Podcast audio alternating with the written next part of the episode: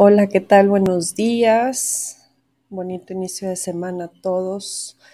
Em, el día de hoy vamos a ver los dos. El número dos en su numerología básica habla de dualidad principalmente.